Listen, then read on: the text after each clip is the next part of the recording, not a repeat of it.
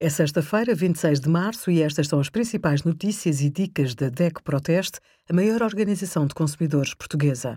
Hoje, em DECO.proteste.pt, sugerimos automóveis mais seguros com 22 tecnologias, a entrevista aos irmãos e enólogos Joana e António Massanita e os resultados do nosso teste a 200 telemóveis. Na madrugada de sábado para domingo, o relógio adianta uma hora. É natural que esta mudança tenha impacto no seu sono.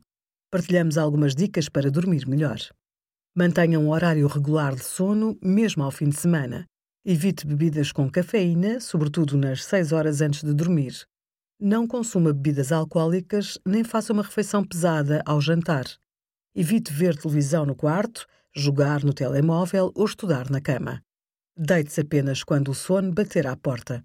Obrigada por acompanhar a DEC Proteste a contribuir para consumidores mais informados, participativos e exigentes. Visite o nosso site em deco.proteste.pt.